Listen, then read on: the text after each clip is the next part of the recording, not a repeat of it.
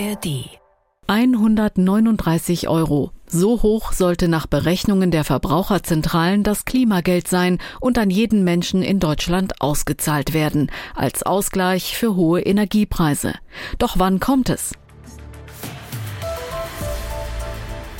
Das ist ein Thema im Standpunkte-Podcast von NDR Info heute am Sonnabend, den 23. Dezember. Dazu herzlich willkommen. Ich bin Gisela Frommer. Klar ist, die Ampelregierung will zum Jahreswechsel den CO2-Preis erhöhen. Und was ist mit dem Klimageld? Das hatten die drei Parteien im Koalitionsvertrag vereinbart, doch bisher haben sie es nicht umgesetzt. Ann-Kathrin Büsker vom Deutschlandfunk sieht da eine Schieflage.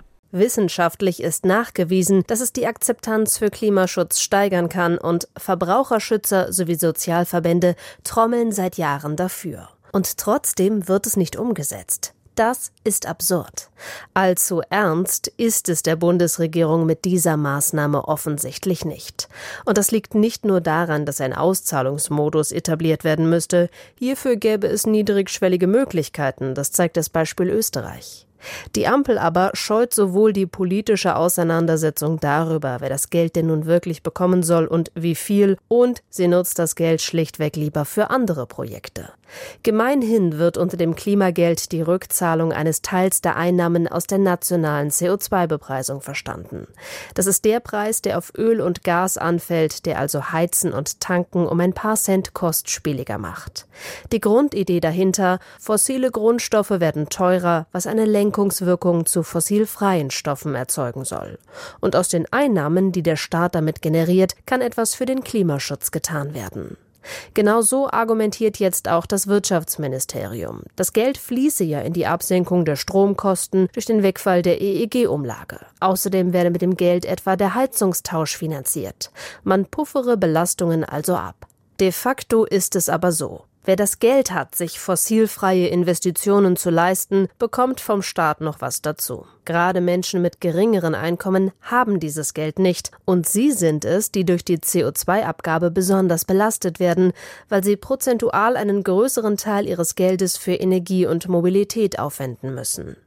Die Ampel hat diesen CO2-Preis nun erhöht, belastet also insbesondere diese Haushalte zusätzlich ohne endlich mit der versprochenen Rückvergütung um die Ecke zu kommen. Denn die Ampel setzt dieses Geld lieber anderswo ein. 10 Milliarden Investitionsförderung soll etwa Intel bekommen, um sich bei Magdeburg anzusiedeln. Nach dem Urteil des Bundesverfassungsgerichtes zum Nachtragshaushalt stand dieses Geld auf der Kippe. Die CO2-Preiserhöhung sichert es nun.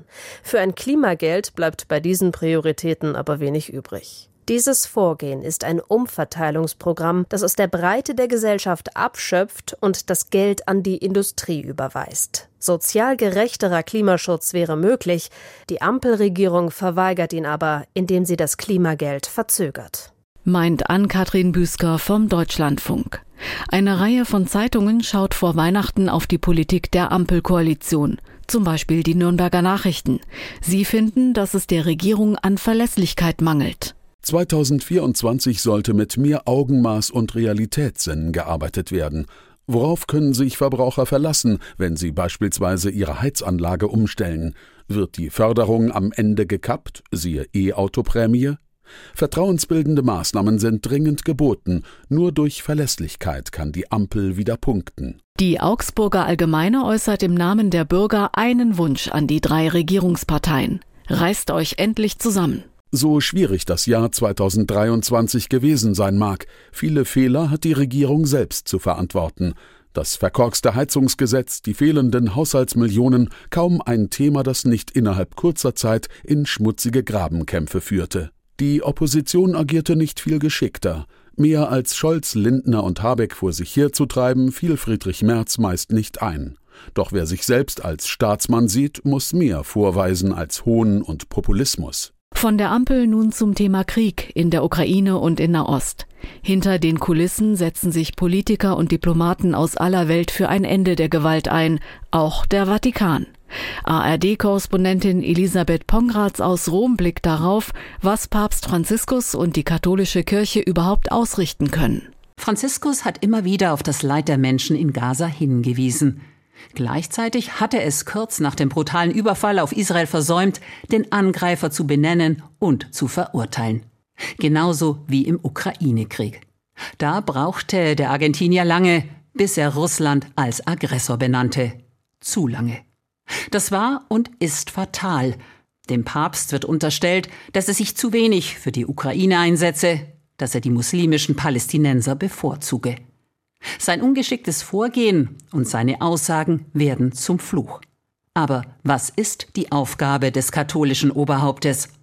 Noch heute verfügt der Heilige Stuhl über ein Informationsnetzwerk in aller Welt und tritt als Global Player auf, meist unbemerkt von der Öffentlichkeit, aber mitunter sehr effizient.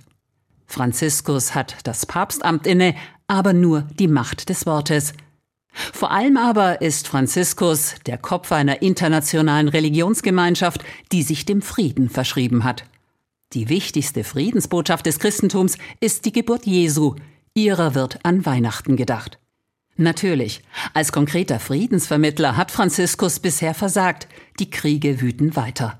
Doch hätte er überhaupt die Macht dazu? Der ukrainische Präsident Zelensky hat die Vermittlerrolle des Papstes abgelehnt. Der russische Präsident Putin redet nicht mit ihm. Aber als moralische Autorität hat der Papst bei vielen anderen weiterhin Gewicht. Seine Worte werden gehört. Die Botschaft vom Frieden, sie könnte für die Menschen zum Segen werden. Gerade jetzt, zu Weihnachten. Nach unserer Italien-Korrespondentin Elisabeth Pongratz noch zur Frage, ob die islamistische Hamas überhaupt ein Interesse daran hat, die eigenen palästinensischen Zivilisten zu schützen. Nein, meint die Nordwestzeitung aus Oldenburg. Die Hamas-Strategie nämlich baut auf nichts anderes als auf zivile Opfer, echte und herbeigetrickste. Die Hamas ist auf blutige Bilder angewiesen. Nur daraus resultierender internationaler Druck auf Israel kann ihre endgültige militärische Niederlage verhindern. Das wissen die Terrorfürsten ganz genau, und genau deswegen benutzt die Organisation Zivilisten als Schutzschilde. Reicht das nicht, läuft die Produktion massenweise gefälschter Bilder, die dann in die sozialen Netzwerke gekippt werden. Und das waren die NDR Info Standpunkte für heute. Nach Weihnachten sind wir wieder da mit einer neuen Ausgabe mit Meinungen aus verschiedenen Medien. Und bitte gerne weitersagen, den Podcast gibt es auch als Abo, zum Beispiel in der ARD Audiothek. Eine schöne Weihnachtszeit wünscht euch Gisela Former. Ein Podcast von NDR Info.